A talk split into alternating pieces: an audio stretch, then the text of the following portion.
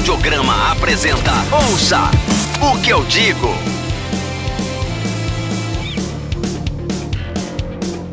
Meninos e meninas, moças, rapazes, senhoras e senhores, está começando mais um Ouça o que eu digo. Eu sou o Ed. Eu sou o John Pereira. E o Lucas. E eu esqueci de, de, de, começar a contar o tempo de gravação aqui. Ainda bem que eu lembrei agora. Tipo assim, eu fico sempre com a mão no, no clique para poder cronometrar. Aí na hora que eu vou falar, parece que me dá um branco e eu esqueço. Mas dessa vez eu não lembrei a tempo. Você vê como nós somos certinhos. Até cronômetro a gente usa nesse, na gravação desse podcast. Eu não sei pra quê, né? Pra nada. Isso é pra nada, mas a gente usa. Gente, vamos fechar a pauta em uma hora e meia. Aí a gente começa a falar, porra, já tem duas horas. E aí quem sofre é o John para editar o programa depois, né? A gente tem que pensar Isso no porém. velho, e hoje a pauta é exclusivamente para fazer a gente se sentir muito velho. Não tem, não tem outra explicação. Quando a gente foi dando aquela, eu pelo menos, quando fui dando aquelas passadas pelas listas e vendo o que estava colocado, velho, eu comecei a, a ter um choque de realidade muito grande, porque Hoje a gente vai falar sobre discos que completam 10 anos em 2021. É, vai, vai ter muito chororô nesse programa de hoje, pelo menos da minha parte, porque tem muita coisa pelas quais eu guardo uma grande memória afetiva. É, hoje em dia, quando eu ouço, eu ainda lembro daquela. ainda tem aquele gostinho de, de, de nostalgia boa e ao mesmo tempo tem aquele gosto de, meu Deus, velho, já tem 10 anos que esse disco saiu, então o que, que eu fiz nesse tempo todo?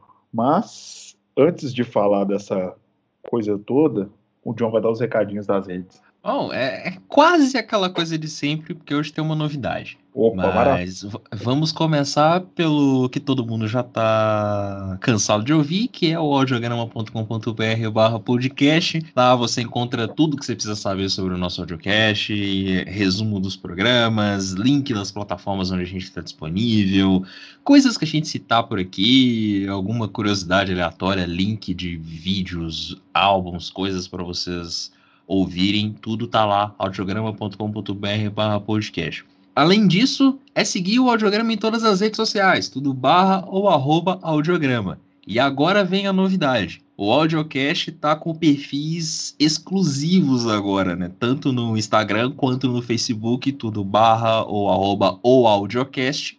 E por lá você vai conseguir acompanhar mais a fundo, né, o, o nosso audiocast. Você vai ter resumos, trechos de cada um dos episódios, você vai ter coisas que não foram ao ar, curiosidades de gravação, coisas aleatórias, tudo que envolve o, o audiocast vai estar tá lá. Então, no Instagram, arroba o audiocast e no Facebook, barra o audiocast. É, não deixa também de seguir o, o perfil do audiograma no Spotify. Também, só procurar por audiograma lá, você vai encontrar playlists exclusivas. E por último, mas não menos importante, apoia.se barra audiograma, nosso pedido de ajuda. A partir de dois reais por mês você já consegue colaborar com o site, manter o audiocast, o próprio site, outros projetos funcionando e, sei lá, e incentivar a gente a criar outras coisas também, quem sabe. Isso é bom, isso é bom. Ajuda pra caralho, gente. Dá essa força pra nós, se vocês puderem. Ouça o que eu digo. Bom, galera, como é uma pauta que envolve um pouco de nostalgia, né? Pelo menos da minha parte, eu queria só começar, que eu quebrando as pernas de vocês já, mas eu queria começar perguntando para vocês assim, qual que era a relação de vocês com, as, com a música já nessa lá em 2011 assim? Eu sei que vocês já curtiam, já tinham uma vibe, mas qual que era? Vocês estavam em qual onda? É, vocês já, já, como eu falo, já ouviu música profissionalmente também? Você já tinha o audiograma, né, John? Então você já estava nessa numa vibe mais de, de conhecer coisas e tudo. Queria saber como é que você estava. audiograma, né?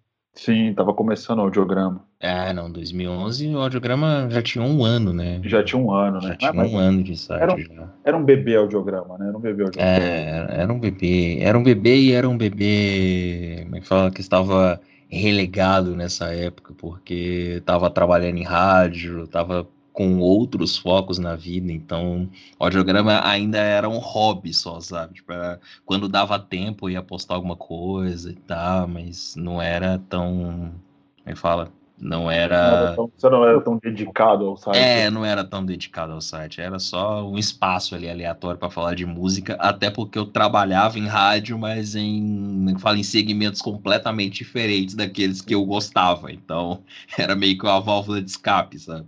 Ah, lógico, lógico. Rádios, rádios não tão é, legais. comerciais, não, não, não, não- nem digo que não eram legais, sabe? As rádios eram legais, mas, sabe, cada um no seu nicho aí, sabe? Lá em 2011 eu não achava legais, hoje eu acho. Exato, exato. É. É por isso que eu perguntei a relação de vocês, porque a gente muda muito de um ano para o outro, quem dirá de 10 anos. É. Eu sei, Lucas, qual que você tava? Tava no rock and roll, já tava conhecendo coisa nova, já tava numa mescla, como é que você tava? Cara, eu tava numa fase assim, é, de questão profissional. Eu lembro que eu estudei muita música, mas muita. Do final de 2008 até, cara, o, o início de 2010. Assim, eu fui muito, eu estudei muito, fazia aula, aquela coisa toda. 2011 eu já tava vagabundo com música, tava tocando muito mais por lazer.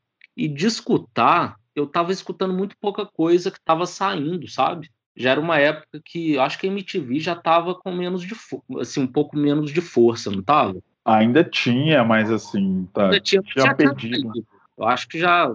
Eu não sei se talvez eu que já estava menos ligado na MTV, eu acho que isso fez. Isso Ah. me mudou assim, um pouco. Teve aquele famoso VNMP, foi um dos últimos, né, que, que foi até produzido, acho que foi pelo Miranda, que teve aquela, que o Criolo cantou com o Caetano e tal, eu acho que aquilo foi 2011, se eu não me engano, mas assim, a MTV já estava realmente uma queda livre mesmo. sabe? É.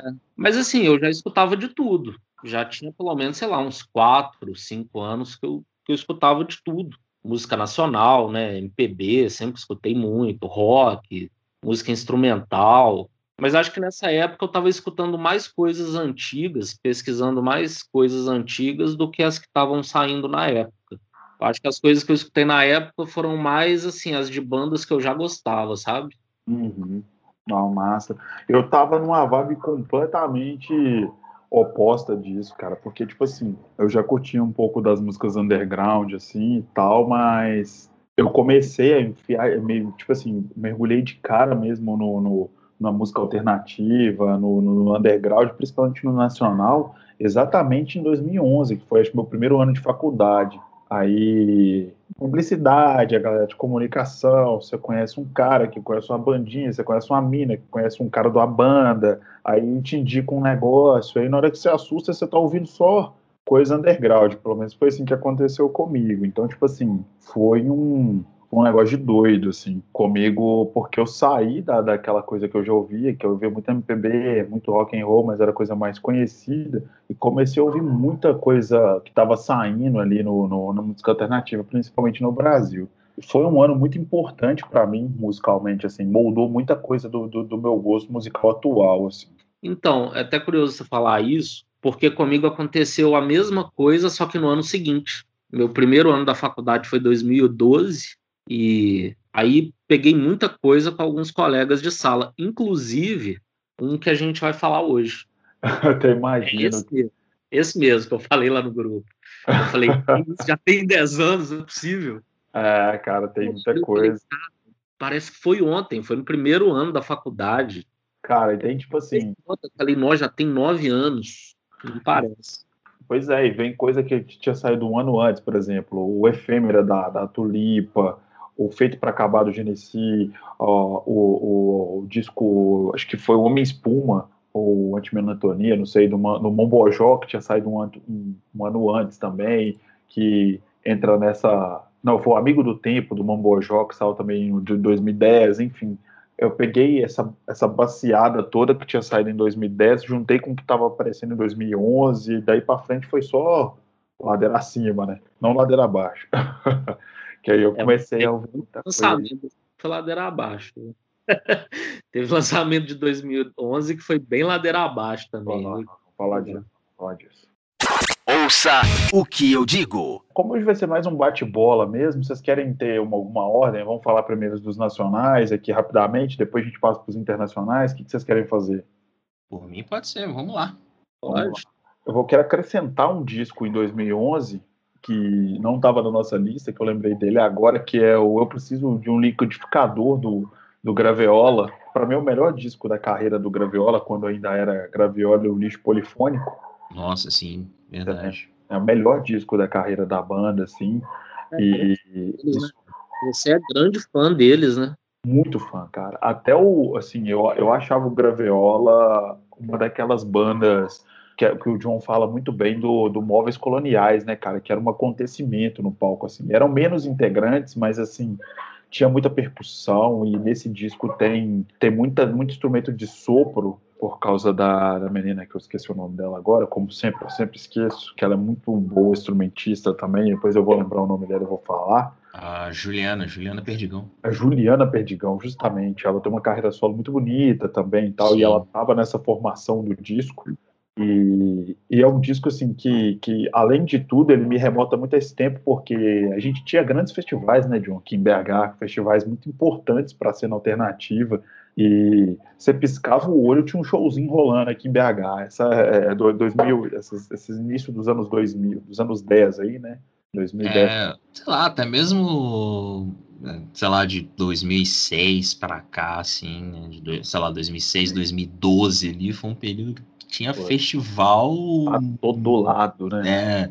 Se acordava, tinha tipo cinco festivais nascendo assim do ah, nada, sabe? Eu lembro de ter visto o lançamento desse disco no, na praça na praça do Santa Teresa ali, no festival Natura, você lembra? Natura musical teve muito show legal no Natura. Sim, ele, se eu não me engano, ele aconteceu uns três anos aqui em BH, ou talvez um pouco mais.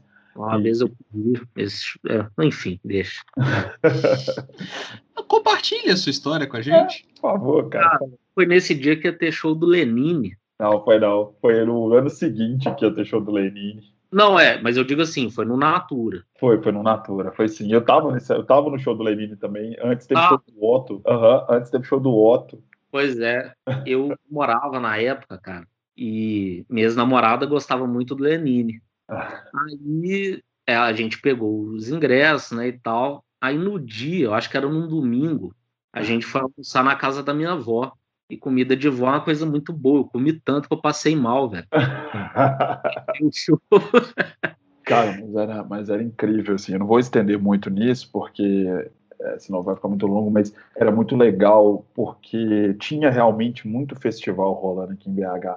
Quem tá ouvindo a gente em São Paulo deve achar isso até uma coisa meio exagerada da minha parte, porque lá eu acredito que seja mais comum esse tipo de coisa.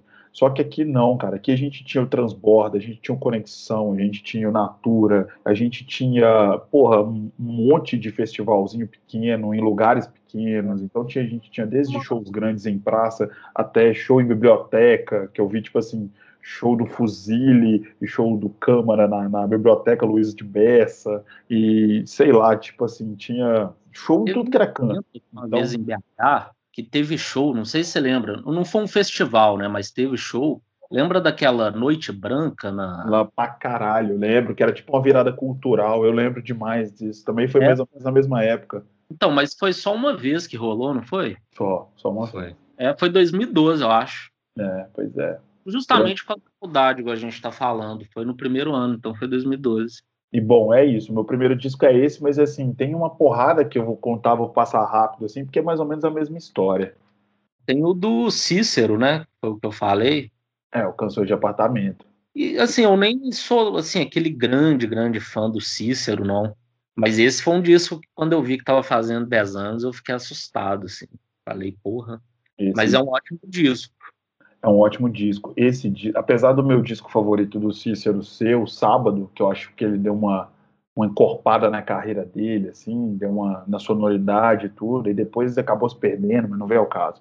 Eu gostei, eu ouvi esse disco demais, cara. Esse disco foi. O Cícero meio que inaugurou é, essa, essa leva toda de, de nova MPB, entre aspas, assim, né? Que acabou virando uma febre. Hoje em dia tem um monte de gente que faz um som mais ou menos parecido. Mas o Cícero, se eu não estou enganado, foi o que inaugurou isso aí, né? Olha, se ele inaugurou. É, é não sei se inaugurou, né? Tem já o Marcelo Genesi também, né? É. É, cara, mas a minha irmã falou a mesma coisa quando eu tava conversando com ela hoje. Eu acho que o Marcelo Genesi ainda tem uma pegada diferente. Porque se você escutar o Feito para Acabar, ele tem músicas que são, que são rock and roll, tem música meio jovem guarda, tem música que tem bateria, tem música que tem guitarra distorcida. Então, assim, essa coisa de voz, violãozinho, essa bateriazinha com, com aquela com, com tocada com a vassourinha, sabe? Esse negócio meio coisa, coisa meio meio sonolenta. É, meio bunda mole. Eu tô, tô, tô, enchendo o saco, tá, gente? Eu também, gente. É, é, é, meio bunda molezinha, assim, mas é legal de ouvir acho que tinha meio a Maluma Magalhães já fazia, né? O Camelo também já tinha uma pegada é. mais ou menos assim, mas os dois já eram maiores, né? Nessa época. Aí depois, depois do Cícero veio uma porrada de gente. Eu fui o Vera. É, o Los Hermanos é o pai da música bunda mole no Brasil. eu gosto, tá, gente? Eu vou deixar. Não vai brigar com você, John é fã, não é, John? Eu, eu, assim, eu já fui muito fã do Los Hermanos, sabe? Assim, nunca fui fã xiita do Los Hermanos. Não cheguei ah, a esse ponto, graças a Deus. Mas, mas, eu já fui muito fã da banda.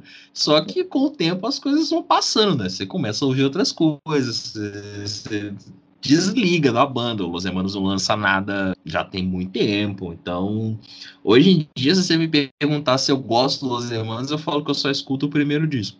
Não. Talvez eu seja a única pessoa que escute só o primeiro disco. É, pois é. Eu não, eu ainda escuto bastante coisas do Los Hermanos. Eu gosto, e eu deixei claro, hein, a gente já falou sobre isso. Eu gosto mais da fase romântica, você gosta mais da fase rock and roll, mais. Eu gosto, é, eu gosto primeiro, o segundo disco do Los Hermanos. Os dois os dois, assim, eu, o primeiro eu gosto mais. Eu, eu, sou real, assumidamente fã do primeiro disco, mesmo é ele bom. tendo uma determinada participação especial que não vem ao caso citar. Mas eu gosto bastante do segundo também. Mas aí depois, sei lá. É, depois é, vira, vira. Foi, foi aí que a galera começou a pegar no pé do Los Hermanos, dos terceiro disco para frente. Ouça! O que eu digo? O disco que o Lucas falou, que, que, que ele tomou um susto quando percebeu que já tinha 10 anos, é o Nó na Orelha, né, do Criolo. O primeiro disco oficial mesmo do Criolo, né, ele já tinha umas, umas músicas gravadas, né, e inclusive ele lançou um disco o disco, aliás, o primeiro disco dele, ele lançou remasterizado depois e tal, mas o primeiro disco oficial do Criolo foi o Nono Orelha, que foi premiadíssimo, inclusive, no VMB. Disputou melhor, melhor videoclipe, melhor álbum, ganhou melhor álbum, música do ano com Não Existe Amor em SP, é, artista revelação. Foi um disco que na época eu não escutei muito também. Eu lembro de Não Existe Amor em SP, foi uma música que tocou muito, né? Mas o disco Demais. Até mais que deveria. Então... Não, acho que assim, não, não acho a música ruim, não, velho. Nem eu, acho a música muito bonita, inclusive. Mas assim, eu assim, eu comecei a escutar ele mais para valer no Convoque. Concordo, tô, tô na mesma também. Eu, eu gosto muito, é, assim, eu com o tempo eu passei a gostar mais do Nana Orelha, mas eu comecei a ouvir o crioulo de fato mesmo foi no Convoque Seu Buda. Pois é. Cara, eu até escutei esse disco essa semana e vou falar assim, eu vou dar uma atenção maior, porque talvez seja o melhor disco do Criolo, viu? O disco do Criolo que eu mais ouço atualmente é o Espiral de Ilusão, vocês acreditam? Ah, o Espiral é demais, cara. Eu, eu, acho... eu acho muito bom. Eu acho os três discos são muito bons, cara. Eu até pensei nisso essa semana, escutando assim. O Criolo, para mim, ele tem uma carreira perfeita até agora. É, ele fez uns negócios aí que eu. É, aquela, aquele disco dele com a, com a Ivete Sangalo cantando Tim Maia, eu achei. Ah, mas aí. Ah, não, mas aí é. não. Vamos, vamos focar na carreira centrada, no principal aqui, sabe? Esses é. desvios, assim, eu, é. eu, eu, meio que desconsidero. Nada contra, sei lá, eu nem acho ruim uh, ele cantando com a Ivete, da, da mesma forma que eu não acho ruim o EP que saiu com o Milton no ano passado tal. Mas aí é porque aí você já. Né? Assim, é. O que ele fez sozinho até agora é perfeito. É, a, a, parte solo. Cara, pode parecer que eu fiz uma crítica pro disco é, por Só causa da Ivete, da Ivete, da Ivete, mas não é, cara. Eu acho que ficou des, é, desproporcional a extensão vocal do Criolo com a Ivete. Porque, tipo ah. tipo assim, apesar da Ivete Sangalo não ser no, a minha uma artista que que eu seja público dela, né, que eu, que eu goste, eu acho que ela tem uma puta extensão vocal, ela é uma cantora fantástica. Então, assim, é, você percebe uma discrepância muito grande dos dois ali, sabe? Porque é, o crioulo é um bom... são mundos diferentes, né, cara? É Exatamente. o crioulo é um bom letrista, o crioulo é um, um bom MC e tal, mas ele não tem aquela. É, e o disco tem a participação do, do grande arroz de festa de tudo do Brasil, que é o Daniel Gandiamé, né, tocando teclado. Eu acho que ele ajudou na produção do disco também. Provavelmente. Eu não me lembro, mas provavelmente. Sim, sim, ele, ele faz backing vocal naquela música Hoje é Dia de Santos Reis e tal. Então, assim, é um disco divertido, mas enfim, fica abaixo da carreira central do Criolo. Para vocês, Fala... qual é o melhor disco dele? Melhor, é difícil falar, cara. É muito difícil falar. Para mim é o Nó. O Nó é muito bom, mas ele tem o, tem o, o, o Espiral, que eu acho muito bom. O Convoco Seu Buda, igual você falou, eu também escutei exaustivamente. Tem o Ainda Há Tempo, que eu falei que que ele é uma, a versão remasterizada, né, das músicas que ele fez antes do Nó e tal, que eu gosto pra caramba. As versões que ele lançou em 2016, que foram as versões é, remasterizadas e tal. Enfim, eu, eu achei uma carreira, a carreira dele muito boa, assim, é difícil falar. É. Não, e assim, o Criolo, esse disco do Criolo, para mim, assim, é com folga, mas com folga o melhor nacional do ano. E mesmo contando os internacionais, para mim ele chega a pelo menos brigar ali para melhor também, viu? Ah, eu também, cara. Foi um ano muito especial pra essa nova geração do rap, né? Porque em 2011 o Duzi Cadabra e a Revolução Silenciosa do, do, do Emicida foi lançado também, né? Que foi o é. disco que ele, que, ele, que ele lançou com o Bitnik Salam. É, tem Zika, Zika vai lá, tem Viva, e enfim, ele concorreu também VMB como artista do ano, revelação, uma porrada de prêmio também enfim. Não, eu... No rap também tem o Dádiva e Dívida do Rashid também, que é um disco foda. Importante pra caramba também, porque foi nessa época que, que começou esse, essa, essa guinada no rap nacional, né? Que teve o Criolo aparecendo, o Emicida aparecendo, o Rashid e uma figura de, também que surgiu nessa época, que hoje em dia está passando vergonha no BBB, que foi o, o Projota. É, mas enfim, né? Continuando, falando da, da parte boa do, do rap, né? É, foi, acho que 2011 foi o ano que colocou o rap no mainstream, né? Se assim podemos dizer. Porque, ó, pra você ver, ó, no VMB, o, o Emicida ganhou o videoclipe do ano, com Então Toma. O Emicida ganhou Artista do Ano. O Criolo ganhou o melhor álbum, que foi o Nono Orelha. A melhor música, com Não Existe Amor em SP artista ou banda revelação. Os principais é, prêmios. Quase todos os prêmios do VMB. É, quase todos. e, e, o, e no Aposta MTV, a Carol Conká perdeu para o Tono, mas concorreu como, como aposta, é, enfim, fora, fora as polêmicas de BBB, a Carol Conká também já estava estourando nessa época, porque... Olha, eu acho que era mais recente. Não, não. O Batuque Freak é acho que de 2013, se eu não me engano. É, acho que é 2013. Isso, ela já tinha lançado aquele primeiro disco dela, que era uma espécie de EP e tal, que é muito legal, inclusive, tem umas músicas muito bonitas. E ela perdeu o prêmio de aposta pro Tono, que é uma banda é, carioca que eu gosto bastante também, que eu conheço mais ou menos nessa época. Mas você falou aí de do Nó na Orelha ser o melhor álbum de 2011 com folga. Eu diria, na minha opinião, não, porque tem o Seiva do Rancor, que é um disco sensacional, assim, e que eu ouvi, que eu escuto até hoje com uma frequência absurda. Então, acho que só por causa disso, o Nona Orelha não é o melhor disco de 2011 para mim, sabe?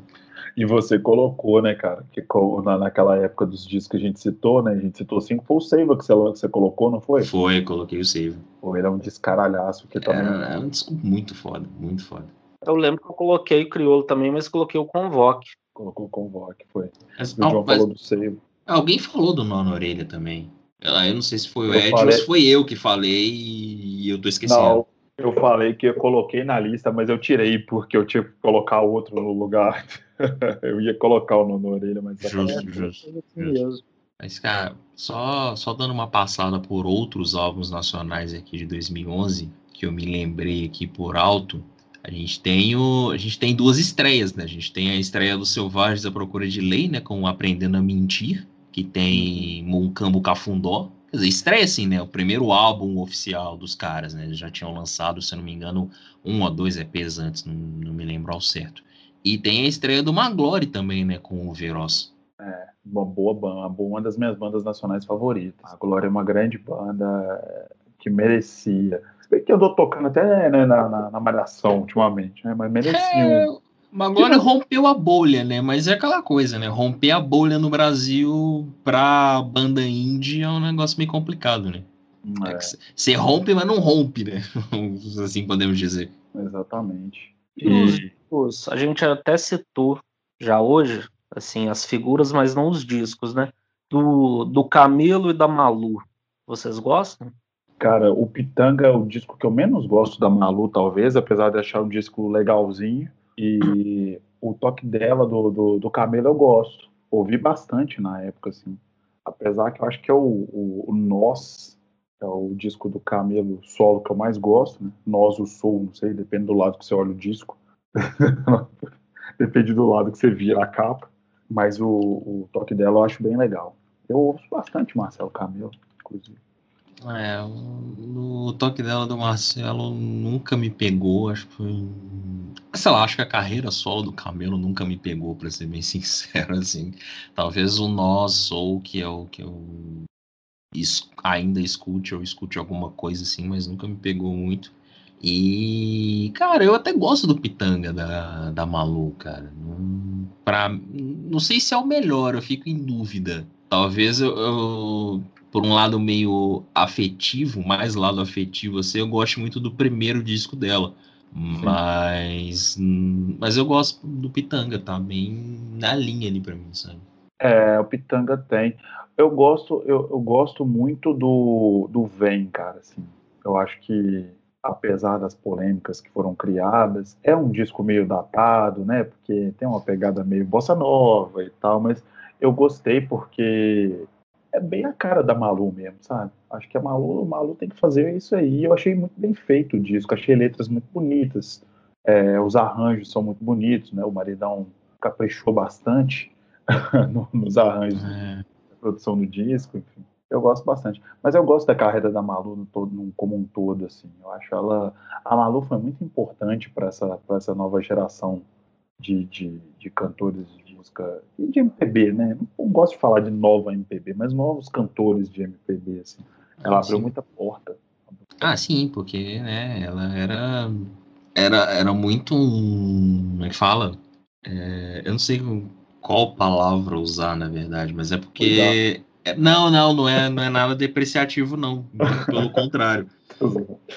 É porque, sei lá, era, era muito diferente, né? Exatamente. A, a, Malu era uma menina, né? O primeiro é. disco saiu com o quê? Com 15 anos, né? 15 anos. Uhum. Ela, ela lançou de ela e ela criou uma coisa, ela veio de um, de um, nicho diferente, que ela lançou o disco pelo MySpace, né, cara? Que era uma coisa absurda na época. Ela lançou é. umas músicas pelo MySpace e ela veio com uma coisa meio vanguardista, né? Nessa época também. Então, sim, sim. É todo mundo aqui ouviu o Chubaruba umas 50 mil vezes, né? É. Né? Então... Se você não ouviu na internet, a MTV te obrigou a ouvir. Exatamente. e ela, tipo, com 15 anos sendo, sei lá, headliner de, de festival, sabe? Tocando, fechando noite aqui em Belo Horizonte no Eletrônica. Isso. Sabe? Era um. Era, foi um negócio muito. No, desproporcional não cabe, sabe? Mas foi um negócio muito grande, assim, sabe? E se você para pra pensar, era uma menina indie de 15 anos fazendo um som muito, sei lá. Particular. É, é pra, pra aquela né? época e tudo mais, era muito dela aqui. É, exatamente, era uma, uma música, uma musicalidade muito pessoal, né? Que ela conseguiu levar para o público, porque você via que era uma menina, uma menina tímida de 15 anos fazendo Total, música. Sabe? Muito foda. Por falar em coisas vanguardistas, eu queria citar um, talvez o meu disco favorito nacional dos anos 2000, assim, dos anos, é, dos anos, pelo menos dos anos 10 aí, é o meu disco nacional favorito, que é o Boa Parte de Mim Vai Embora, do Vanguard. É, esse disco eu devo ter, sei lá, se fosse alguma um vinil, eu teria furado ele, assim, de tanto ouvir.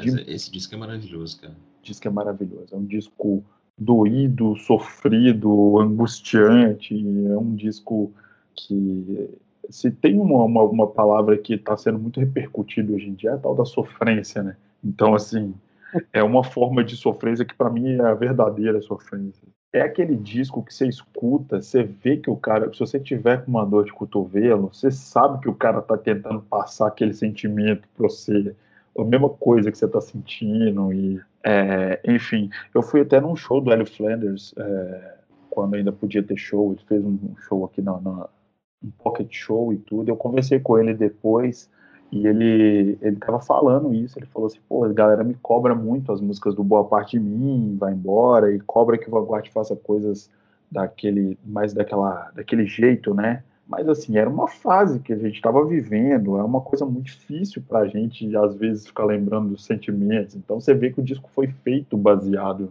em sentimentos verdadeiros. Então é um disco muito honesto. Eu gosto muito, muito as primeiras quatro músicas do disco, né? Me Vida Eres Tu, Se Tiver Que Ser Na Bala Vai, Desmentindo a Despedida e Nessa Cidade, pra mim, é talvez a melhor sequência do disco, assim, sabe? Exatamente. É, é um, sei lá, o melhor, um dos melhores começos de discos. Cara, eu colocaria, eu colocaria até a quinta faixa, que a Engole também é bem, é uma faixa bem, bem profunda também, assim. Acho que pega da, da, de 1 a 5 o disco vai vai numa sequência maravilhosa. É, não, o disco te, é, é, quase um laço mesmo, sabe? Te laça e te prende, sabe? É, é muito louco. É maravilhoso, assim, maravilhoso. E, e Mundo Livre S.A., Ed? Eu vi que teve um disco deles, eu sei que você é muito fã. Eu ia falar, eu ia falar de dois nordestinos agora. É, o o Longe de Onde, que é para mim o melhor disco da Karina Burr, que é uma artista sensacional, infelizmente Sim. também é muito nichada ainda, mas é uma artista sensacional, assim, uma mulher incrível. Um disco que eu não conhecia, parei para ouvir hoje, tem umas coisas boas mesmo. Cara, tem guitarras maravilhosas nesse disco pra gente que é. gosta da parte instrumental, assim, tem linhas de baixo muito boas, tem guitarras muito legais, tem letras muito bonitas, tem música dançante, música mais pesada, música mais acelerada, tem música mais lenta, tem um, de tudo um pouco assim no disco, sabe? É um disco é, muito é gostoso. Hoje, eu tava escutando e te vi elogiando muito, é um bom disco mesmo, não conhecia. Ele é um bom, baita disco, assim. Eu ouvi também muitas, muitas e muitas vezes naquela época. E o outro disco da, da, de, da cena nordestina ali é o As Novas Lendas da Etnia Toshi Babá, que é o, para mim, o segundo melhor disco do, do Mundo Livre S.A. também, assim, de todos. Acho que ele perde só para o Samba Esquema Noise, que é o disco de 2001. E acho que é o terceiro disco do Mundo Livre, foi lançado naquelas, naquela onda ainda bem mangue beat mesmo e tal. E é o, o mais clássico deles, não é? É, é o mais clássico. Esse disco acho que até tava naquela lista famosa da Rolling Stone, Tava. O, vários discos brasileiros. O Samba Esquema Noise é um disco, acho que é o disco mais conhecido deles, porque tem Mulher com W, W maiúsculo, que é uma letra que eu não sei se combina muito bem com os dias atuais, assim, é uma letra meio, meio, meio complicada, mas acho que é uma das músicas mais famosas dele, que tem aquela frase que o Chorão repetiu no, no acústico, eu não vou sair daqui sem ver ela sair da água. Acho que essa, todo mundo conheceu, a maioria do pessoal do mainstream conheceu essa frase com o Chorão no, no no acústico, não é? Que ele, canta no final de uma música ou no meio de uma música, assim. Sim. Né? Então aí tem essa, essa música é desse disco. E tem o Guantanauê também, que é o primeiro disco deles, é bem famoso, mas o disco, para mim, um dos que eu mais gosto, acho que só perde mesmo pro Sam Esquema Nós, é o esse Novas Lendas da Etnia, que tem é, participação do Benegão, e, enfim, tem o, o, disco todo tem muito trocadilho de coisas clássicas da, da cultura indígena, palavras indígenas com coisas é, tecnológicas, tipo assim, a fumaça do pajé Mitsubi Xixi, sabe? Falando da, da, da marca, da, tipo assim, associando uma coisa com a outra, enfim. O disco é todo brincando com essas coisas e tem. Ela é indie, que é uma das músicas que eu mais ouvi do mundo livre, por causa da época também, que É, eu adorava uma mina indizinha, assim, sabe? Então, toda vez que eu escutava essa música, você eu já. era apaixonado por uma mina indie e aí É. você lembrava dela toda vez que você ouvia essa música. Exatamente. Aí eu Quem pô, nunca, ela- não é verdade? Quem, quem nunca, John? Quem nunca? Enfim, é isso. Acho que dos discos nacionais, cara, é, eu só tenho. Tem muita coisa legal, mas assim, pra gente não se estender demais nos nacionais, eu falei os principais. E tem o último que eu queria falar, antes de vocês repassarem as- os de vocês, é o Samba 808 do Vado, que dessa lista toda, fora o, o Boa Parte de Mim Vai Embora, foi o disco que eu mais escutei. Eu fui no Dina, porque o Vado é um cara que eu acompanho a carreira há muito tempo. Eu acho o Vado um artista incrível, assim. Ele é um cara muito regular na carreira dele, lança muita coisa, é, muita coisa boa, sabe? Ele lança disco de axé, lança disco igual esse música com base eletrônica, e lança disco mais samba, e enfim, é um, é um baita cara. E eu fui no show de lançamento desse disco aqui em BH e eu guardo o flyer até hoje comigo, de recordação. De tão legal que é. Ah, esse disco do Vado é muito bom mesmo. É, Nossa, bom. É todo sampleado, né, cara? O cara gravou Sim, o disco sim. e sampleou o disco todo. é muito bom. Nossa. Cara, eu acho que pra fechar aqui, eu nem vou, vou estender muito, vou só lembrar de algumas coisas que foram lançadas em 2011 que vale a pena serem citadas. Tipo, o disco, disco de estreia, eu não me lembro se teve mais alguma coisa do Agridoce, né? O projeto da Pete com o Martim. É, o Alegria Compartilhada do Forfan também saiu em 2011. É, tem o Sonhando Devagar do Cassim. O Segundo Depois do Silêncio do Los Porongas. Então, É, nacional, transmissor. tem exatamente o Nacional Transmissor, que também que é um disco muito, muito bom. Eu tenho uma dúvida, o Nacional do Transmissor é de 2011 ou 2012? Porque na, na, no- na, na internet eu vi que ele é de 2011, mas no Spotify ele tá como 2012. Mas enfim, vamos deixar sendo 2011. Não, cara, ele apareceu em algumas listas de fim de ano de 2011, meu. Eu tava até. Eu tive essa dúvida, eu tava olhando, só pra confirmar, mas ele apareceu em listas de melhores de 2011, então.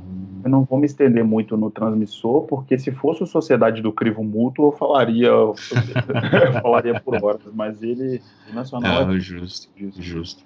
Aí, aí fechando aqui, é, só falar do. Só pra citar mesmo, Desconhecidos do Quarto Negro, que é um disco muito bom, e teve o Kairos do Sepultura. Não é um disco assim muito bom, não, mas também foi um disco que saiu em 2011. não, é- não é um bom disco, mas é um disco. Saiu em 2011. Não, mentira, tem mais um, tem mais um. Mas esse eu gosto, real, que é o Sal Grosso do Super Combo. Que tem Se Eu Quiser, Saco Cheio, Anestesia. São Uhum. músicas que eu gosto bastante da banda. E talvez é, é um dos meus dois discos favoritos da banda, né? Esse e o Amianto. Tá aí também a gente percebendo que tá velho, sabendo que o, o, é, o nosso É. Super Combo já lançaram a disco ali em 2011, né? Pois cara? é. É foda isso, foda, foda. Ouça o que eu digo. Então bora falar dos internacionais. Tem muita coisa ruim, né? Ah, tem, tem coisa ruim, tem coisa boa, tem coisa que não é tão importante assim na carreira dos artistas, mas ah, Coisa tem, medonha. Tem coisa medonha. Por exemplo, vou, já vou começar com uma coisa medonha, que é o Lulu, do Lou Reed no Metallica. Ah. Começo. Sou voto vencido, beleza, mas o disco não é ruim. É, o disco é esquisitaço, mano. Eu- Não, o disco, é igual eu falei, o disco pode Concordo, mas ele, ele não é ruim, não. pode ter um baita conceito, pode ter uma baita de uma história envolvida nessa porra, mas é um disco esquisitíssimo.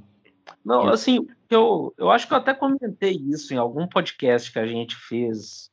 de- acho que foi o que a gente falou de, de coisas que a gente tem vergonha de gostar, né? É, É, exatamente. ou discos ruins de bandas boas, eu não me lembro. Disco ruim de bandas boas, acho que foi esse. Não, não. Eu acho que eu tentei defender esse disco no de coisas que a gente tem vergonha de gostar.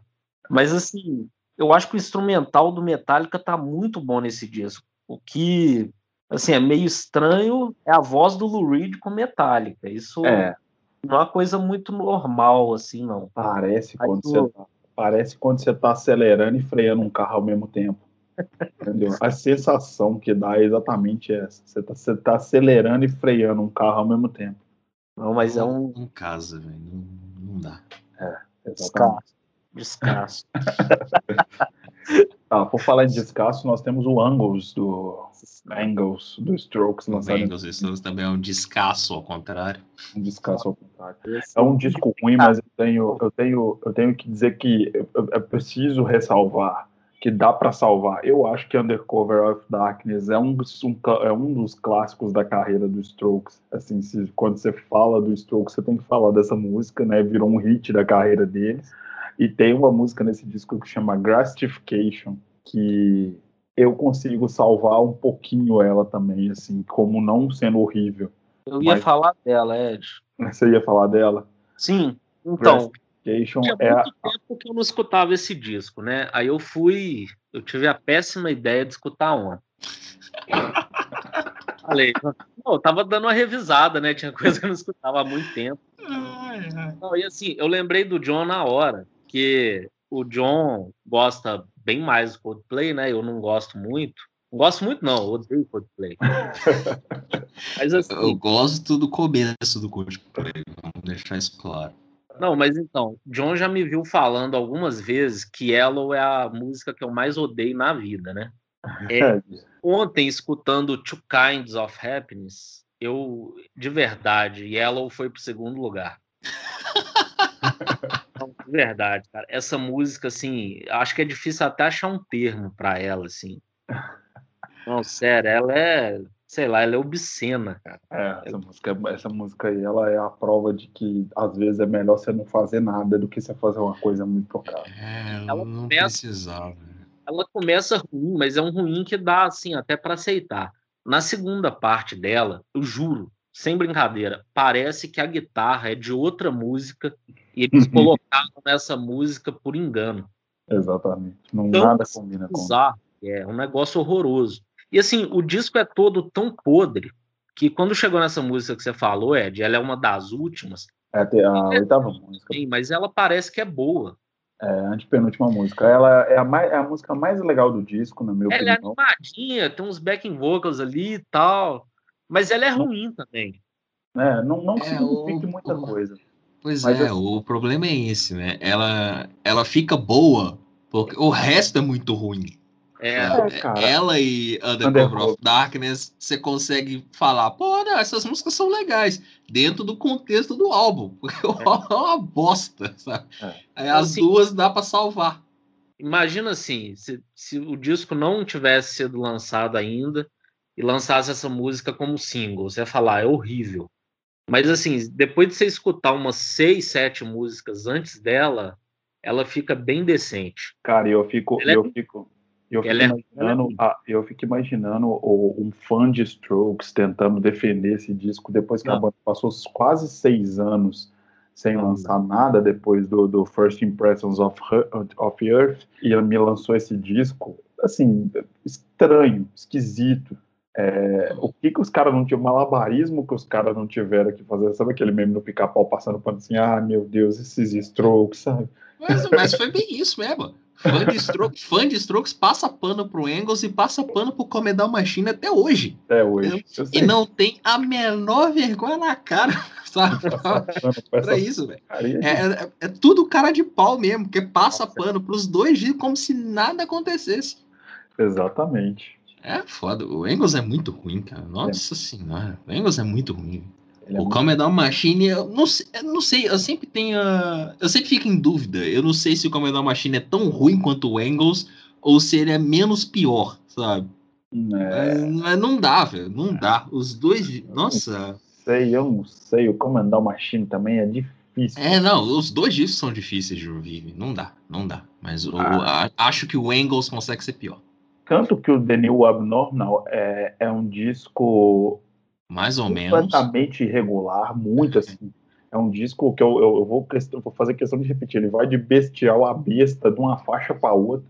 Mas ainda assim é, é, melhor do que os três últimos. É o melhor dos três últimos trabalhos dos Strokes, assim. O que não quer dizer muita coisa, é, vou deixar claro aqui. Comparando os três, o The New Abnormal é uma obra-prima. Exatamente. Exatamente. Ele poderia muito bem ter vindo na sequência dos, dos três primeiros, assim, e apagar o Engels e o Commandant Machine da história da música. Sim, com certeza. com certeza. É, mas já que, a, já que o papo é, é disco ruim de 2011, né? Eu, eu, eu, eu vou, vou deixar o, o disco do Coldplay para daqui a pouco, porque aí o, o Lucas consegue descer o pau nele também. Isso mesmo. Mas... Esse eu nem ouvi. Né? Mas eu, eu vou ter que falar do I'm With You, do, do Red Hot, que é o, o primeiro disco com, com o Josh né, no, na guitarra. Porque é, é um disco que tenta ser o, o uma, uma continuação né, do Stadium Arcadium e do By the Way, essa vibe meio single para tocar em rádio e tudo mais, as músicas que o Red Hot se acostumou a fazer. Só que é um negócio estranho, sabe? Porque você ouve o disco e parece que os caras não estão nem um pouco afim de fazer aquilo, sabe? Uhum. O tanto que eu acho The Adventures of Rain Dance Mag uma música horrível, deve ser o pior single que o Red Hot lançou na história, sabe? Essa, Essa música, música, é esquisita, mano. Essa música é muito ruim, sabe? E, e eu, nossa, eu lembro quando ela saiu, porque já tinha muito tempo que o Red Hot não lançava nada, né? Aquela coisa toda, guitarrista novo, que eles lançaram aquele clipe tocando no alto de um prédio em Los Angeles, acho que foi Los Angeles mesmo, que aí é tipo beira da praia, aquela coisa toda. Na, quando a música saiu, eu achei a música legal. Eu, nossa, mas acho que muito por eu ser fã da banda e ter muito tempo que eu não tava ouvindo nada. Eu, Pô, legal essa música. Aí você ouve a segunda, é, ok essa música. Você escuta a terceira, tipo, porra, essa música é ruim, né? Forçada essa música, né? Não dá. Aí, velho, daí foi ladeira abaixo. Eu não consigo Etiópia. Ouvir. Etiópia, eu acho que é a pior música do disco. Não, não, que isso. Dida Let You Know ganha, assim, disparado, cara. Aquela.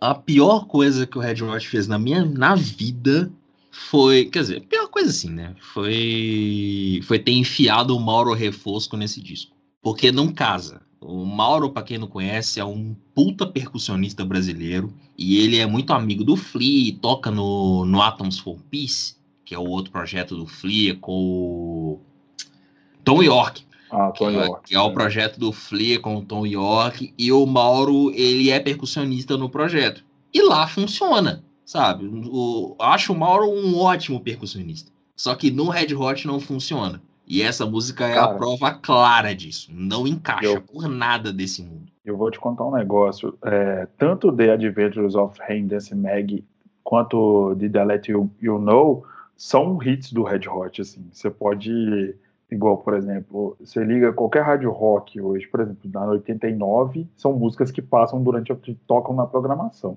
É, porque as programações são tudo mal feitas, porque não tinha que tocar. As duas músicas são é. ruins, sabe? É, não tem muita cara do Red Hot mesmo, não. É uma... Não, e o Red Hot lançou outros singles do disco que valem a pena ser tocados em rádio, sabe? Mas é porque Rain Dance, Rain Dance Mag é, foi o primeiro single, foi uma música que o Red Hot forçou pra caramba.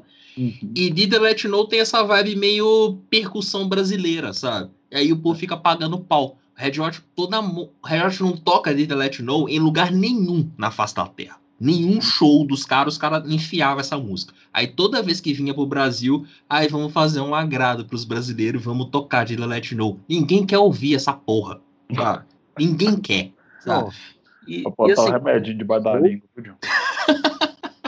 Não, eu fico puto com esse disco. Esse disco ele, ele desperta sentimentos muito ruins com o Red Hot. Não, né? e assim, falando é em show. Incrível, cara. É, é teve uma vez que acho que o Red Hot veio em BH que eu ouvi falar que o show foi muito ruim. Foi nessa época? Foi a turnê do MFU, exatamente, foi a turnê do MFU. Mas assim, esse show foi ruim por vários motivos. Acho que não, não foi pelo show do Red Hot em si, mas é porque o show foi no Mega Space. Foi uma época que tava rolando protesto, então, tipo, ficou difícil para ir e vir. É... Pra você ter uma ideia, o, foi no circuito Banco do Brasil, teve hum. Yeah, yeah Yes também. E aí foi um, uma bagunça generalizada, porque foi Red Hot, Yeah, yeah Yes, aí teve Tia Anastácia, J Quest. Foi um negócio muito aleatório, assim, sabe? É tipo, vamos sei lá, quem. Wesley quem Safadão tocou também. quem montou o line-up meio que se inspirou naquele tweet do, do Dinheiro Preto, de unir todas as tribos. Aham. E aí catou uma coisa de cada para tentar fazer funcionar. Só que não, não deu liga, filho. foi muito aleatório o line-up do festival. Mas assim, o Red Hot tocou, foi um show legal até. E aí tal, talvez tenha. Talvez eu esteja passando um pano meio pica-pau aqui, porque foi a primeira vez que eu vi o Red Hot ao vivo. Mas não, o show foi realmente legal, sabe? Tem. Se você pega o áudio do show pra ouvir, você vê que o show foi legal. A banda tocou uma série de músicas legais e tal. O setlist não foi ruim, sabe? Não, enfi, não entubaram as coisas muito ruins, mas tocaram o Did Let You Know, que é uma bosta. Mas enfim.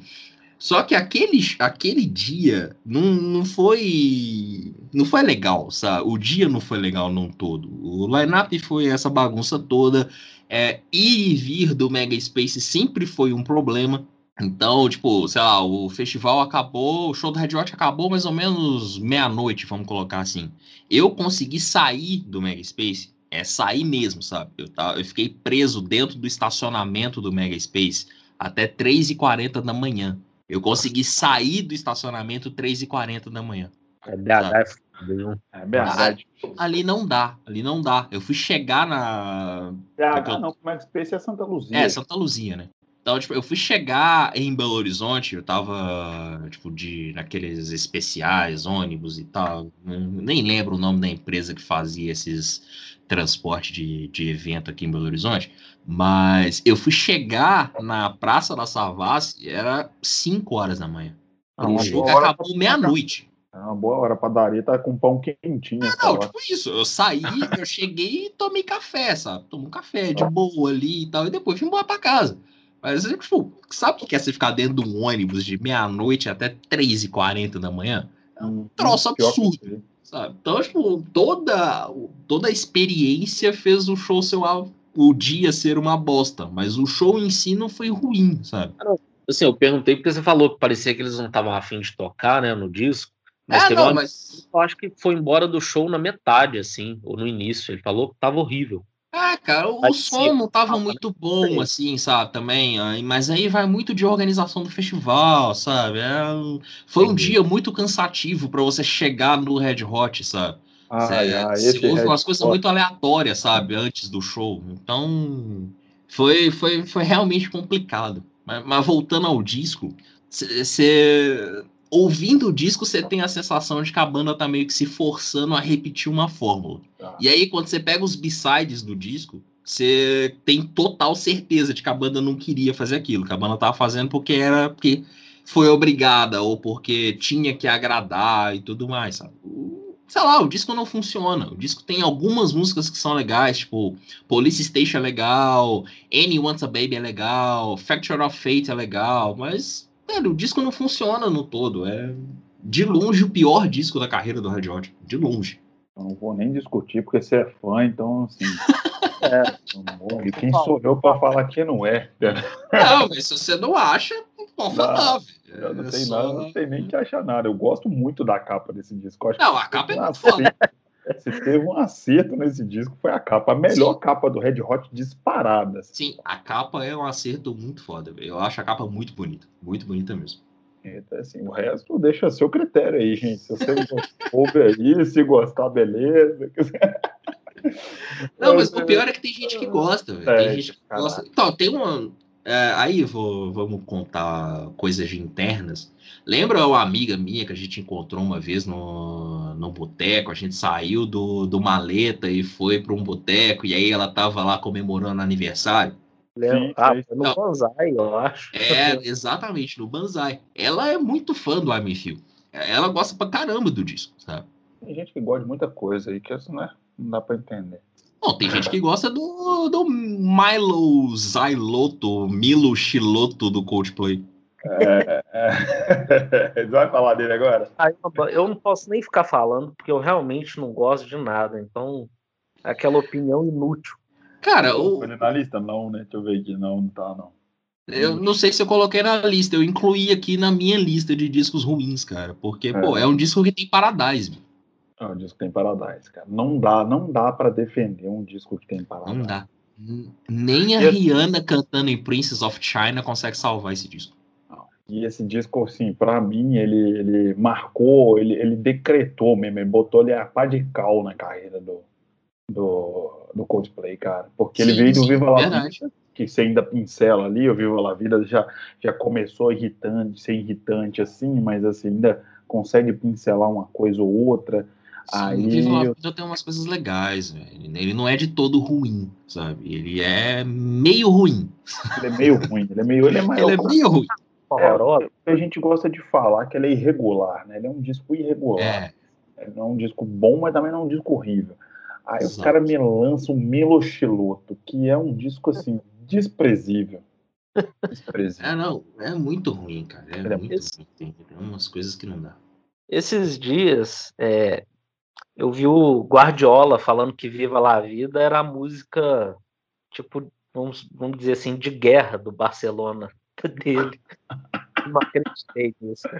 É, tipo, É, é, bom, naquela época funcionava, né? Mas aí hoje o Barcelona tá falido, vai ver é por causa disso. é, É, é karma, entendeu? E eu gosto que o cara que a galera fala assim, Coldplay abusa do experimentalismo em Milochiloto. Não experimenta, sabe? Se for, pra fazer isso, não experimenta nada, sabe? Mas o pior é que nem é experimentalismo, Não sabe? é, É, não é. É, é, é, é o Coldplay querendo ser colorido, velho. É, é o restart britânico, sabe? É a exatamente. banda querendo ser colorida, velho. É só isso, é a banda querendo ser colorida.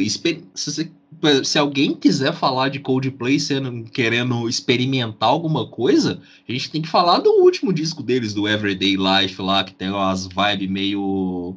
Aí fala indiana, uns- uma coisa meio louca lá, que é um disco bem diferentão, sabe? E nem acho ruim, mas é um disco bem diferentão, assim, sabe? Mas o, o Milo, Milo, sei lá o que, é só um disco ruim mesmo. É um disco ruim mesmo. Mano, e até hoje Paradise toca em rádio, mano. Nossa Toca. senhora. Esse dia eu tava ouvindo uma rádio daqui de Belo Horizonte que tava tocando Paradise. Eu, Toca. mano, que ano é hoje, velho? Pelo Toca, amor de mano. Deus. Que ano é hoje? E toca não só, não toca só em rádio, é, em rádio de rock, não. Toca em, rock, em rádio pop, rádio MPB. É, não, né, eu tava ouvindo a rádio adulta aí, velho. É, rádio adulto. Tava ouvindo a rádio adulta aí que tava tocando Paradise. Eu, Vou parar de falar mal de rádio. Eu vou parar de falar mal de rádio, porque eu ainda tenho pretensões com rádio, de rádios em, de rádios em geral, porque eu ainda tenho pretensões com rádio. Então, assim, uma rádio X, né, que tocou essa música. Não, Não, mas eu- não, não citamos nomes. Não citamos nomes. Rádio adulta em Belo Horizonte tem mais de uma. Exatamente. Exatamente. Você tá Ed tá com umas pretensões meio duvidosas aí, então vamos. É, Não, eu só- querendo trabalhar em rádio. Que Eu isso? sempre, eu sempre tive essa Não. pretensão. Não, mas Mano, hoje já contou uma outra pretensão dele, então vamos. É, tá, tá cheio das ideias aí que a gente já tá falando que vai dar errado. É, Essa cuidado. é mais uma. Mentira, não é não. Trabalhar em rádio é legal, velho. Eu Trabalhei É, alguns anos em rádio. Acho que se eu pudesse voltar a trabalhar em rádio, eu trabalharia, saca? Não tem problema nenhum com trabalhar em rádio, saca? É. Mas, cara, tem umas coisas que, velho, a gente não concorda, a gente entende, sabe? Porque, pô, Paradise é talvez o maior hit da história do Coldplay, sabe? Não- nem adianta falar, ai, tem Clocks, ai, tem Yellow. Não, Paradise é a música que mais tocou e é isso, sabe? Acabou. E é ruim demais. É ruim Sabe? demais. Não tem conversa. É mas. demais. Então, tipo, é justificável a música tocar até hoje. Mas, porra, não, né? Vamos, vamos virar o disco aí, pô. né? Vamos, vamos trocar outras coisas. Enfim. É. Vamos, vamos falar rapidinho do Wasting Light, que é, a gente falou exaustivamente do Wasting Light outro dia, né? Então, assim, ouçam o programa do Full Fighters, mas teve esse ano, teve o. A gente não pode deixar de falar que teve o Wasting Light, que é um disco muito legal, saindo dos discos ruins um pouquinho, né? Ah, não, por favor. Acho que, acho que nem tem mais disco ruim pra falar. Pelo menos eu não me lembro de mais nenhum aqui. Tem o Gold Cobra do, do Limp Bizkit. Ah, esse, esse tá na minha lista Guilty Pleasure, mas depois eu, eu explico por quê. Que bom. que- Eu não gosto muito dele. Na verdade, eu gosto do Limp Bizkit só do primeiro disco. O resto eu escuto uma coisa ou outra só. Eu, eu, eu vou explicar, mas. Falo de uma vez ou não? Deixa eu falar de uma vez. Então fala de uma vez, manda lá. Natal Westin Light, assim, falar que pra mim talvez seja o, o grande disco do, do Foo Fighters. É, pra Hum. mim é. Pra mim é o, melhor- o grande disco. A redenção, o John falou bem lá no programa. Foi amor pro disco de redenção do Foo Fighters. Mas além de Redenção, muita banda tem um disco de Redenção que não é o melhor, mas esse eu acho que vai ser um disco fodaço mesmo. Sim, sim. Eu ia fazendo, eu ia fazendo, eu ia marcando os discos que a gente já tá falando aqui, mas eu já deixei de marcar uma porrada aqui. Como é que eu vou lembrar? Não, enfim, pode continuar aí. Eu acho. Eu acho que é meu favorito de internacionais também, viu? Dessa lista, né? É. É, de 2011 é, é o meu favorito internacional também. Quer dizer, Pesado. é, não, quer dizer, não sei, não sei, não sei. Calma, calma, calma. É muito bom Calma, também. calma. Vai falar dele, né? Mas. É, calma, calma, calma, vamos, vamos chegar lá. Vamos chegar lá. Deixa eu só explicar essa história do Limpice, porque aí a gente sai dos discos ruins e fica É. falando só das coisas boas. Vamos lá. Porque assim, o, o Gold Cobra. Vamos, vamos, vamos contextualizar, né? 2011 eu tinha 23, 24 anos. 24 anos. Eu tava numa outra vibe, completamente diferente. Uhum. E, o, e eu, tipo, gostava de ouvir o Gold Cobra. Não é nem que eu achasse o disco bom, porque não é. Tá muito longe disso, inclusive. É bem ruim.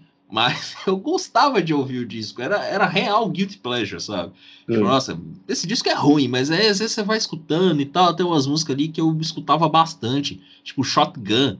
Mano, Shotgun, a música termina com a sequência de tiro, sabe?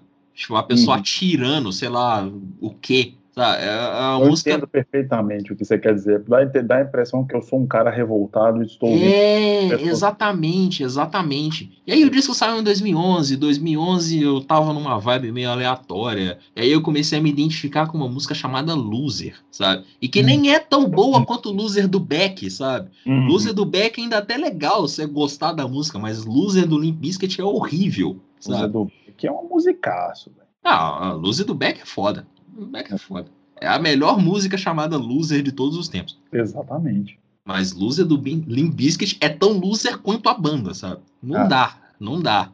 E aí, tipo, era uma época que eu escutava muito Gold Cobra. Sabe? Enfim, não, não, não tenho como me defender disso. Eu só escutava. Eu tinha um gosto meio aleatório para músicas, entende? É coisa eu que você vai gosto. aprendendo com a vida, sabe? Você vai escutando outras coisas, vai aprendendo aqui e tal. Tipo, hoje eu passo longe do disco. Eu não posso falar mal do Limp Bizkit. Desse disco eu posso falar mal, porque eu realmente achei ele muito ruim. Só que eu não posso falar mal do Limp Bizkit, porque eu escuto o primeiro disco, o Chocolate Starfish, até hoje. É um disco Não, sim, mas, pô, também, assim, eu escuto algumas coisas do, do Chocolate, algumas músicas, não, não escuto o disco inteiro, mas tem músicas do disco que eu gosto pra caramba, sabe? Hum. É assim, não, não tenho vergonha de assumir isso não, sabe? Acho que o Limp Bizkit é minha banda Guilty Pleasure. É, Eu se, também, tipo, talvez seja uma das minhas bandas. se Guilty me Pleasure. perguntar qual que é a sua banda Guilty Pleasure, eu, eu falo Limp Bizkit. E em Eu segundo lugar Twisted- o Creed. Não, eu falo Twisted Sister. É, Segundo não, lugar. Twisted Sister eu não gosto, então nem adianta. pra mim já não vale. Mas é Limp Bizkit primeiro e o Creed em segundo. Só Ah, que o Creed é- Creed eu, eu escuto até hoje. O Creed é, tipo, foda-se, não tô nem aí. Eu conheço um monte de gente que não gosta do Creed, que fica apontando, ah, você não pode falar de música porque você gosta de Creed, não sei o que e tal. É, eu gosto. É. Cresci ouvindo essa porra. E é isso, cara. Não, não vou mudar. Tem coisas que você carrega pra sua vida inteira, sabe? E é Mimimi isso. puro. Quem fala mal de Creed é mimimi, porque eu escuto até hoje também e não tenho nem vergonha, nem falo Cara, não, não tenho vergonha nenhuma. Você nunca vai me ouvir falando que Creed é a melhor banda de todos os tempos. Isso você Não. pode ter certeza. Eu nunca vou falar uma heresia dessa. Até porque o vocal do Scott Stepp já, já, já, já por si só já derruba seu argumento, na hora, assim.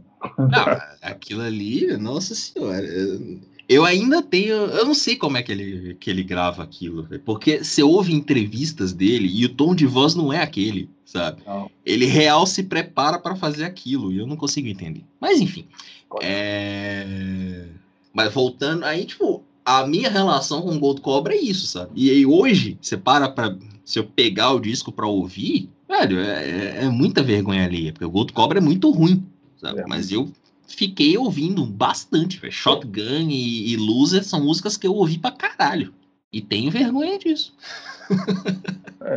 Tem coisa que a gente né, faz pra aprender, que não deve fazer.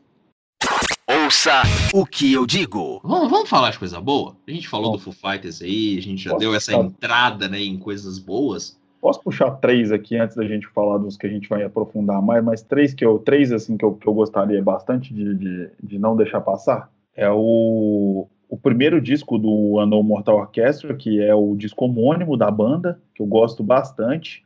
O disco Hurry Up eh, War Dream do M83, eu vou falar assim, que eu não vou saber. É M... É, vamos usar portuguesal, né? Vamos usar portuguesal.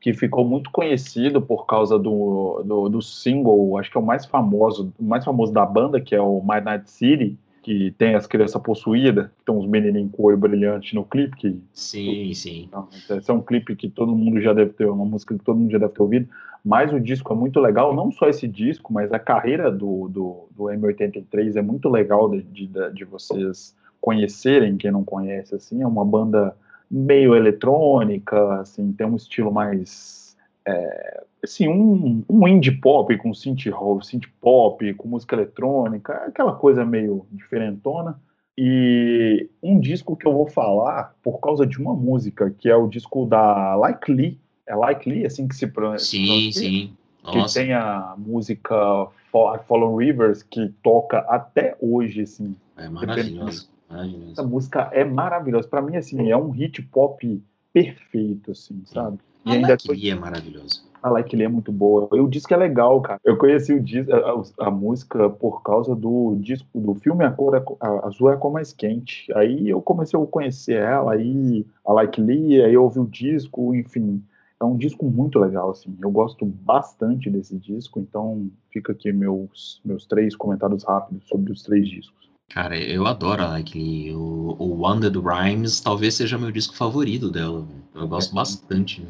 Isso que é o disco de estreia dela, não é? É. É um, é um indie pop bem legal. Essa música ficou muito maior que ela, né? Assim, do que a carreira dela, do que a própria Like Lee, né? Talvez por causa do filme mesmo, mas o disco. Ah, todo... sim, sim, verdade. Ficou. Essa, essa música, ela, eu nem, nem sei, quer dizer, não é, não é um. Minto aqui, eu falei que era o, o álbum de estreia dela, mas não é, não. Ela lançou o Youth Novels em 2008.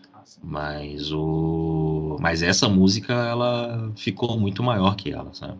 E o disco foi, foi produzido pelo Bjorn, do, da, da banda Peter Bjorn and John. Exato, exato. Bjorn Ifling, que é o nome dele. É um disco muito legal, vale a pena conhecer. É, Arctic Monkeys, você que falou que o disco desse ano é seu favorito, Ed? Não, o meu disco favorito deles é o. Caralho, velho, por que a minha memória é tão ruim? Tem Cornerstone, John, fala aí. É o Humbug? Humbug, exatamente. Ah, o Humbug. Ah, verdade. É, o Tranquility Base, eu, eu, poderia dizer que é o meu disco favorito deles, mas, eu não, mas o Humbug é o, o, Humbug é o disco do coração, sabe? Eu comecei a ouvir Arctic Monkeys por ele, então, assim, fica sendo meu disco favorito, assim, o que eu criei a minha paixão. E é um disco que me fez não ter muita raiva do, do Josh Homme, porque ele é produzido pelo Josh Homme. Até então eu tinha uma, muita raiva do Josh Homme, assim, eu achava um babaca. Aí eu, é, eu também acho mais ou menos assim, mas eu, eu sempre gostei do, do, do ah, trabalho do Josh é, Eu, eu gosto bastante do Quiz of the Stone Age. Então... Uma, boa, uma bela banda, não tô, tô zoando. Assim. O cara é um babaca, mas a banda é muito legal. Mas o, o Sucker que... em si talvez seja, né, vamos colocar assim, o, o menos bom do Arctic Monkeys. Concordo. Talvez seja o que eu menos dou atenção. Então, menos que. Mas é um disco que... bom do que o Ian. Eu digo vocês, né? Que eu sei que vocês não gostam tanto. A OEM encheu o saco. É... é um disco feito para fazer o sucesso que fez, entendeu? A gente entende a posição da banda em relação ao OEM. É, eu, eu, é, eu, acho um disco meio sem salvo, de verdade, assim. Ele fica, ele fica é. aquém do, do, do que o Arctic Monkeys faz, assim, entendeu? É, outro, não, vou, vou, vou mudar minha opinião. Vou mudar minha opinião. O EM é o, meu, é o, é o disco menos bom. É, é, apesar de ter coisas que eu gosto, tipo Arabella e Why Only Call Me, blá blá blá blá. E Snap Out of também. É. Mas... Bad Sounds é uma música que eu gosto tanto, cara. Bad Sounds é aquela balada, né? É. Mas, não, eu, é outro disco que eu só voto vencido aqui, o IM. Eu gosto é. muito. Mas eu concordo que encheu o saco. Cara, o. Passando. Nossa, teu... Assim, o Santos, só falar, eu gosto muito dele também mas não no nível que eu gosto dos outros, do não. estreia, do Tranquil Base, enfim. Mas eu acho um, um ótimo disco. Cara, eu acho que manteve uma banda tão boa. Library Pictures. Eu acho uma música muito foda. Eu gosto muito de uma que é gigante, o nome. Don't é... sit down, cause I move your chair. É, essa, essa música talvez seja uma das melhores do disco. É, não gosto dela também. Brick by Brick. É, tem uma que começa só no baixo, é Reckless Serenade, eu acho. Isso. É Ela é uma música, música boa. Gosto muito dela também. É, esse disco, eu acho esse disco melhor que o AM, assim. Só... Ah, é, também, também. Pensando bem assim, a própria música Suck in the Sea é uma música bonitinha de ouvir, gostosinha de ouvir. Então, assim, é um disco aquém, assim, do, do Art Monkeys, mas é, é um bom disco, assim. Eu acho, é porque eu acho o AM fora da curva, sabe, assim, eu acho que o AM não.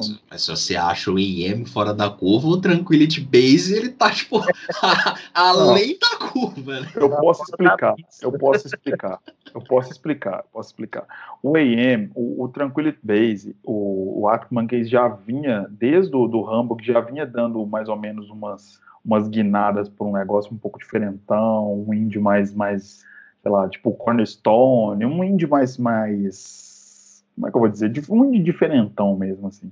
Eu acho o, o, o AM tão comercial que ele destoa mais do que a proposta da banda do que o Tranquility Base. Porque o Tranquility Base, ele, ele, ele mudou sonoramente a banda, mas assim, a banda é muito criativa, sempre foi muito criativa, o, o Alex Turner nunca teve medo de ousar, o, o projeto paralelo dele já tinha umas coisas bem parecidas com o que ele faz no, no, no Tranquility Base, e o AM não, o AM é um disco feito para tocar mesmo em rádio e para fazer sucesso. Eu acho que o Axe Manguez nunca teve essa pegada. Não, eu gosto mais do Tranquility Base do que do IEM, com folga, mas eu acho o Tranquility Base mais fora da curva. Eu acho ele muito improvável. É, porque para mim o IEM é só uma visão comercial, né? É, não sei. É, pode ser que... disso qualquer banda pode lançar. Eu também acho que ele é mais comercial, apesar de gostar muito. É por isso que eu falo, porque eu não, não é um disco ousado, ele não tem ousadia nenhuma, ele é simplesmente foi um, um disco feito para fazer o sucesso que fez, entendeu? Ah, mas, é, mas não sei, eu acho que ele, ele dialoga, assim, ele não é igual os discos anteriores, mas ele dialoga bem com os discos anteriores. É, eu também acho. É, pode ser que eu esteja errado. Tem uma visão é. meio, meio diferente. Provavelmente eu tô errado, mas é, é isso aí, faz parte da vida. É um bom disco. Suck in, Suck in the Sea. Ouça o que eu digo. Cara, tem muita coisa para falar. Não, vou, não vai dar, não vai dar para a gente falar tudo com a profundidade que a gente já fez até agora. Eu sugiro que a gente pincele o que a gente acha indispensável falar, tipo o Collapse Indenal do R.A.M. Sim, por favor, né? É o disco de encerramento do R.A.M. que tem para mim uma das músicas da época, assim, músicas de pop rock mais bem feitas de todas, que foi o Berlim. Eu lembro que quando essa música estourou, que ela, que ela estourou na MTV, e eu acho que foi na 98 que tocava muito, eu fiquei vidrado nessa música, assim. Eu escutava, escutava, escutava. Sei lá se eu baixei esse disco, eu não sei o que, que eu fiz, que eu ficava só escutando essa música, assim, em loop. Eu acho ela incrível. e tá aí uma banda que, assim, eu não conheço a discografia inteira mas nunca ouvi nada nem mais ou menos deles. Não, não tem. É, não tem. É muito bom, muito bom mesmo. Não tem. E, e, acho que até por isso a banda acabou, sabe? Uma banda que acabou eu... de uma maneira tão é, digna, né? É, os caras tem apego com a história deles, né? Sabe exato, que... exato. Eles realmente souberam a hora de parar. E todos eles são, como é que fala? Bem resolvidos com isso, sabe? Não tem nenhum integrante que fica, ah, mas podia voltar. Ah, mas quem sabe um dia. Ah, porque não sei, vamos deixar aí em aberto e tal. Não, todos eles são, tipo, é isso mesmo, acabou. A banda acabou quando tinha que acabar, a gente sentiu que tinha que acabar e é isso, saca? Assim, início, meio e fim, né? Igual gosta de falar, assim teve um início mais pegado ali, até meio indie, né? O primeiro disco deles. Teve fase pop, é uma banda muito foda. Cara, é, é uma discografia, para mim, assim, e dada a quantidade de coisas que foram lançadas, é, é uma discografia maravilhosa para mim, assim. É impecável. Eu, igual eu falei, não conheço toda, mas tudo que eu conheço, inclusive esse disco, assim, são, são todos muito bons. Vamos fazer um programa é. de 12 horas com a discografia do Arranha. Cara, até mesmo, a, até mesmo a pegada uma, a era ali, o começo dos anos 2000 ali, do, do Reveal, do Sim. Around the Sun, são, são discos muito bons, saca? O segundo acústico também, né, John? É. é muito legal. Cara, e esse, e o, e o, o, o, disco que a gente tá falando, que é o Collapse Intonal, ele tem participação do Ed Vedder, e na Pat Smith, né, tem mais participações, mas os dois mais importantes talvez sejam dos dois, né? O Ed Vedder cantando em I Happen Today e a última música que encerra o disco, a música Blue, com a participação da Pat Smith. O disco foi lançado em, foi gravado em três locações: Berlim, em Nashville e em Nova Orleans. Você tem ideia? É, é um puta A banda que pode, pode, né, velho? Os caras gravam em três ah. completamente diferentes, sai gravando, chama gente, os caras são foda, velho. R.E.M. é uma banda incrível e que infelizmente eu não vou conseguir ver ao vivo, mas é, é, sei lá, é uma das minhas bandas favoritas assim da vida. A banda é muito legal. Estou começando a conhecer agora por influência de vocês e tenho gostado bastante. Já conheci os hits, né? Obviamente. Impossível. É impossível não conhecer tem, os hits do Que tem ouvido não conhecer é, é, os hits do, do R.E.M. Assim, Losing My Religion é onipresente essa música. Assim, vai tocar em Aí uma música que eu odeio. Lucas, Nunca mais quero ouvir. Você pode odiar, você pode odiar essa música, cara, mas o mundo ama essa música. Não, e eu amo o disco dela, mas ela não dá. Enfim. É sabe uma coisa que eu queria falar, assim, voltando para os discos? Hum. Assim, não é muito minha praia, não, mas eu vi que é um ano, assim, cheio de coisas no pop, né? Tem muita coisa no pop. Sim, tem muita coisa no pop. Tem... Aí já vou deixar pro John aí, que o John domina mais. Eu sei que tem Beyoncé, tem Britney Spears. É, tem o For da, da Beyoncé, tem o Born This Way, que para mim um dos melhores ou o melhor disco da Lady Gaga. Ah, eu escutei uh... uma versão dessa música, inclusive, a que dá título pro, pro disco, que é uma versão bem legal, viu, John? Não sei se você já escutou, que tem uma gaita. Eu acho que não é a versão original, né? É, não, não é original, não. Cara, uma versão muito boa. Muito boa mesmo. Cara, eu gosto bastante desse disco. É, é, o disco tem Mary the Night, tem Judas. É, é, foi um disco também que, nossa, principalmente Judas tocou pra caramba Cara. em rádio, rádio, MTV e tal. Nossa, o clipe de Judas é um negócio muito foda também. Born This Way. A própria Born This Way também, né? Enfim. Ah, caralho, não? Eu lembro que essa pois música é. também foi onipresente na vida de todo mundo. Assim, você tava abriu a geladeira para tomar um suco, ela começou a tocar na sua cara, assim, sacou? É, é, mas nessa versão alternativa eu gostei bem mais, viu? Ela é muito legal. Ah, mas é boa mesmo, concordo, concordo. E, cara, e tem o. Ainda na, na linha pop, tem o. O Talk That Talk da, da Rihanna, que tem You The One, We Found Love com Calvin Harris. Tem Birthday Cake, também é, é um disco bem, bem importante também da, da carreira da Rihanna, né? We Found Love tocou exaustivamente também. Ah. O Fame Fatale da, da Britney Spears tem alguma coisa de, de bem relevante? O John já era mais carreira ladeira abaixo, assim? Você sabe dizer? Cara, eu não sou, assim, um grande conhecedor da carreira da Britney Spears, mas não, tô falando Por assim, alto, assim, tem. Pois é, tem Holder Against Me, que tocou bastante, né? Foi talvez o grande single do disco. Criminal também tocou bastante. Criminal, então, né? é, é, é um disco importante para a carreira dela. Não é talvez o mais importante ou um dos mais importantes, né? Acho que. O último disco dela? Não, ela lançou o Britney Jean em 2013 e lançou o Glory em 2016. Tem dois discos depois. Mas talvez. Também. Né? É, eu, eu não sei dizer, cara, porque aí já entra numa vibe meio aleatória da Britney Spears, sabe?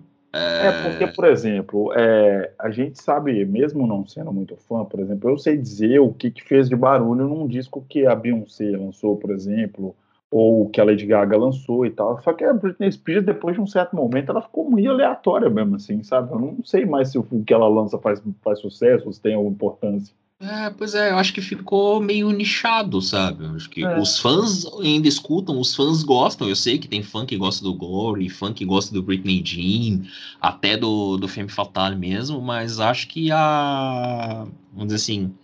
A era de ouro da Britney Spears é o começo ali, é o fim dos anos 90 e começo dos anos 2000, né? Até o Blackout ali, que é de 2007, que é, tal, que é um disco que envelheceu bem, na época ele que ele saiu na, bem naquela época que ela tava que ela teve os surtos e tudo mais, então foi um disco que ficou meio linkado a isso, né, a todos os problemas psicológicos e tudo mais. Mas hoje os fãs escutam e o disco ele tem uma recepção muito melhor, sabe?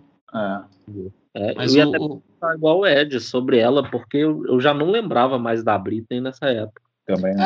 É, é, acho que essa, essa década dos anos 10 da Britney ficou muito focada nos fãs mesmo, sabe? Ela não conseguiu romper. Acho que o, a última música que rompeu mesmo foi Hold It Against Me e Criminal, que estão no, no Femme Fatale. Nos dois últimos discos não tem tanta coisa assim. Talvez Work Beat, que tá no, Jane, no, no Britney Jean, tocou um pouco, mas não foi tanto também. Já era mais você sendo, sei lá, pensando em rádio, né? Você sendo meio obrigado a tocar porque era uma música da Britney Spears, não necessariamente porque era uma música boa, entende? Sim. Ou uma música que tava todo mundo gostando. Enfim. E o da Beyoncé? É um disco clássico dela? Cara, eu não, não sei dizer se é um disco clássico, talvez não. Acho que não tem, talvez, a, a mesma importância, assim, do, do Lemonade, por exemplo. Mas o Fora, ele meio que direciona, né, a carreira. Acho que é o, talvez, o primeiro disco tem músicas de posicionamento. É no For que a gente tem Love on Top e que a gente tem Run the World. Love on Top é a primeira? É, Cara, eu assim, eu não conhecia esses discos, né, dela, da Lady Gaga, eu fui escutar um pouco para conhecer. O da Beyoncé, assim, eu coloquei a primeira música, eu falei, nossa, que música legal. Mas depois não me pegou muito, não. É, acho que é, acho que é um disco bem, bem pro público mesmo, né? Mas Love on Top é uma música muito boa, eu gosto bastante de Love on Top. É, não, música muito boa mesmo. E tem Run the World, né? Que é o- um dos grandes clássicos, né? Mas acho que de pop é- são esses, né? E tem o Eu disco de estreia do Ed Sheeran. É, do Ed Sheeran. Eu não colocaria San Vincent nessa, nessa coisa meio pop, não. Ah, eu não sei, San Vincent eu vejo mais pro indie do que pro pop, cara. É. Sim, falando de boa. cantoras, teve a Adele também, né? Que foi. Ah, é verdade, tem, tem a Adele, né? A- a- Acho que a gente tava, tava falando mais do, do pop, entre aspas, farofa, vamos dizer assim, sabe? Ah, Não, mas só pra, assim, para colocar na categoria das cantoras, né? Porque, cara, a gente tava falando de músicas que fizeram muito sucesso, tipo Losing My Religion, né? Rolling the Deep, velho, não tem condição. Essa aí também. Olha, a música tocou absurdamente, né? Nossa senhora. Deep tocou Ó, demais. hoje, cara. Apesar de eu achar a música Skyfall a mais chata da Adele, é, ela, ela bate de frente ali com. Ela bate É. de frente com, com Mas o Rolling the Deep.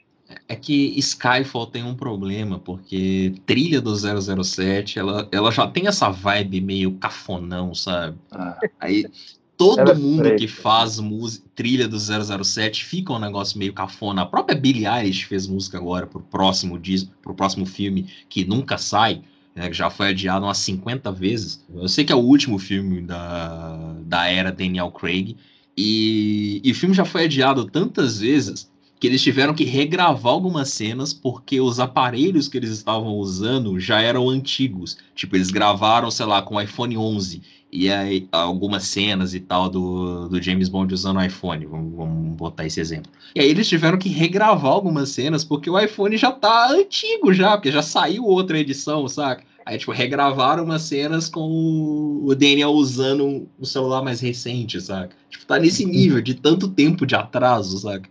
É complicado. É foda. Mas, tipo, toda, mas a maioria das trilhas, das músicas feitas para pro 007 tem essa vibe meio ah, arrastado, porque segue tudo um padrão, né? Não, o artista, não são todos os artistas que têm liberdade para criar o que quer dentro da trilha e tudo mais. Isso era mais comum antigamente, quando o Paul gravou, quando o Duran Duran gravou. Aí Duran Duran consegue botar uma música pop como trilha de 007, sabe? Tipo, uma música bem dançantezinha assim e tal. Mas de uns tempos pra cá não acontece, velho. É complicado. Mas, né, mas já voltando a Adele e voltando ao 21, Rolling the Deep tocou pra caralho, mas nós tem uma música que eu gosto bastante que é Rumor Has It. Talvez seja a minha música favorita da Adele em toda a carreira. Eu só conheço os hits. Infelizmente, não vou ser capaz de opinar. Mas é, mas é um disco muito bom. Não sei se é meu disco favorito da Adele, não. Talvez bri- briga ali com o 25 um pouco, mas tem a minha música favorita da carreira dela. Também não conheço essa, não.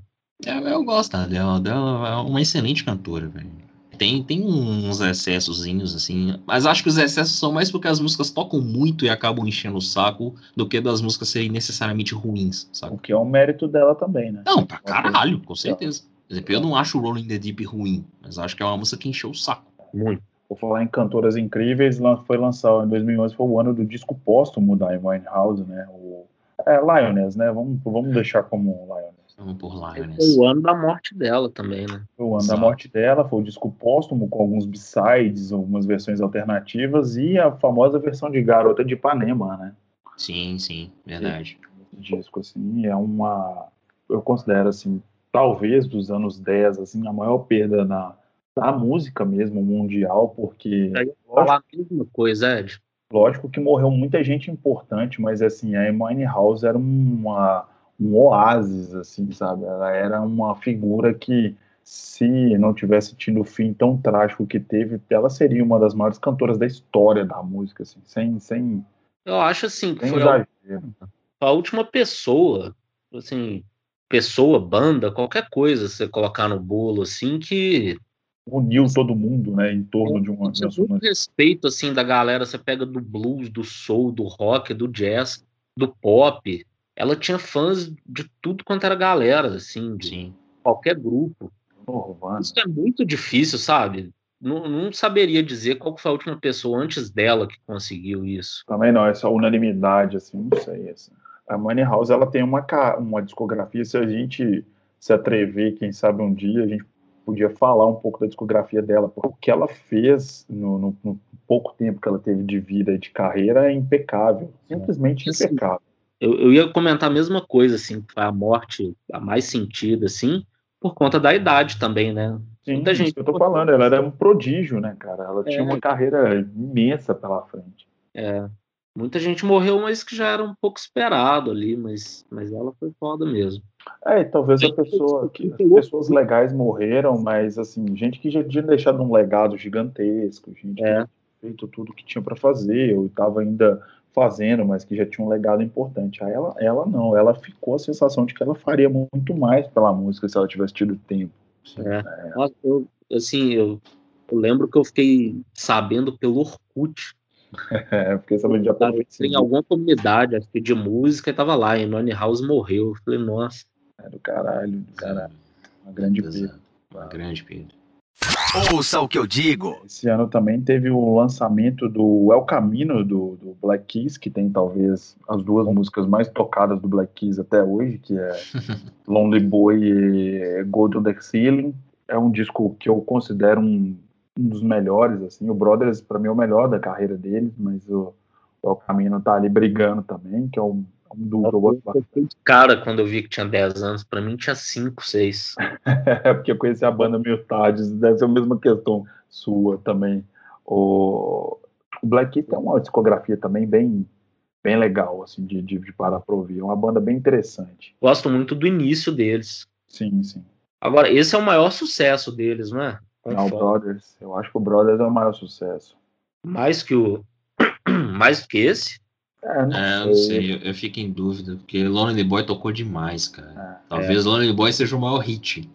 É, seja o maior hit. Não, eu tô falando Eu não besteira, eu não não, é nem o, não é nem o Brothers, assim, não é nem o Brothers, é o Let's Rock que tem Shine Your Light. Também tocou pra caramba e ele é mais recente. Acho que Não, deu. o Let's Rock é o último, né? O Let's Sabe? Rock é o último, é o é, que tem Shine, exato. Shine Little Light, também tocou pra caramba. E Low High também tocou demais. é, mas eu acho que, que Lonely Boy ainda é a música mais tocada e a música mais conhecida do, do Black Keys. Não, sim, com certeza. É. Lonely Boy fez o Black Keys ser headline de Lollapalooza, mano. De Lollapalooza, justamente. Não só aqui no Brasil. É, Tipo, é- e era um negócio impensado, assim, pro, pro Black Keys, sabe? Que é uma banda muito nichada ainda. Ainda, ainda hoje é uma banda muito nichada. É, ela- o Black Keys rompeu a bolha ali e voltou, né, pra bolha. Exatamente. O, esse ano também teve o lançamento do, do Bloody Pleasures, do The Kills, que é uma banda muito legal também. Tem uma mina Sim. muito foda tocando. Grande Ellison Mosha, incrível Ellison Mosha, vocalista, guitarrista, pessoa incrível, sensacional. Contador de história, incrível. Incrível, incrível. Teve o lançamento do The King of Limbs, do Radiohead, que é um disco que eu acho bem aquém da carreira do Radiohead, assim, mas não é um disco ruim. É, não é ruim. Talvez seja o que eu menos gosto, assim, do Radiohead, mas não acho o disco ruim, não. Eu acho aquém pra caramba da carreira, mas não é ruim, não. Assim, vale É. a pena ouvir também. Tipo, Talvez seja um disco preguiçoso, assim, sabe? Sei lá. É, Jogando aí no ar aí. o Tom York já tá cansado de salvar o rock, ele vai e para de salvar o É, aí ele já deu uma, deu uma cansada, né? O cara já tinha revolucionado o mundo é, botando em Rainbows para o povo pagar o quanto quisesse na internet e tal. Aí ele meio que cansou, né? Tipo, ah, É isso aí. Tem o Ukulele Songs, que é um disco muito legal do Ed Vedder, né? Da carreira solo do Ed Vedder. é o, o segundo álbum solo né, do Ed Vedder, o primeiro é a trilha do Na Natureza Selvagem. Coisa Selvagem. Que puta que pariu, viu, gente? Eu já assisti, tá? Eu só deixar claro aqui pra quem para vocês não me pararem na rua depois da pandemia e falar assim, mas você já assistiu na Natureza Selvagem? Assisti, é só um filme, tá bom? É, não tem nada demais. A trilha é melhor que o filme. A- Joguei também, joguei Tá também. a trilha É É isso. melhor que o filme. O filme é super estimado pra É, cara. A trilha é melhor que o filme. Se, É. se não tivesse a trilha, talvez eu nem gostasse do filme. E é isso É. aí. Tá voltando aos discos aqui, foi o disco, o ano de disco de estreia do Foster the People, né, cara? Que é uma banda. É o disco de Uhum. estreia?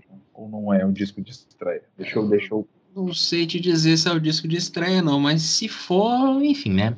Ah, que mais? Cara, Foster the People dessas bandas, dessas bandas indie, dessas bandas indie mais modernas, talvez seja. É o disco de estreia mesmo. Não, Que assim. tem Helena Beat. É, eu, pego no pé, mas o Torches é um, é um disco legal. É um disco legalzinho do, do Foster the People. O segundo também é ok, assim. Tá? O Foster the People nunca foi uma banda favorita, assim, a banda que eu, nossa senhora, escuto pra caramba e tal. Mas, tipo, o Foster the People, pra mim, funciona melhor ao vivo do que em estúdio. Nunca vi. Eu, Eu vi, eu- eu vi dois shows. Vi dois shows. O primeiro, na, tipo assim, com uma semana de diferença, porque por causa do Lola de 2015. Eles fizeram um show aqui em Belo Horizonte, tocando junto com o Bastille, e depois tocaram no Lola. E aí eu acabei vendo os dois porque me obrigaram a ver o segundo. Mas, cara, o, o show deles aqui em BH foi bem legal, cara. Eu- me surpreendeu, assim, porque eu não dava nada, sabe? Já tinha ouvido em estúdio, achado umas coisas legais, outras nem tanto, assim. Mas ao vivo funciona. Pelo menos funcionava ali naquela época, 2015, sabe? Hum, E de lá pra cá a banda lançou um monte de coisa aleatória aí que É. a gente desconsidera. Exatamente. Inclusive o último disco é bem chato, bem chato. É, é, é o Foster the People sendo o Foster the People. Exatamente. Que é- faz parte daquelas bandas indie que você, você, você, você escutar, tipo assim, Mama Fathers of Sons, com não sei quem, com Foster the People. Acaba que se juntar tudo, parece que é uma coisa só. É, mas.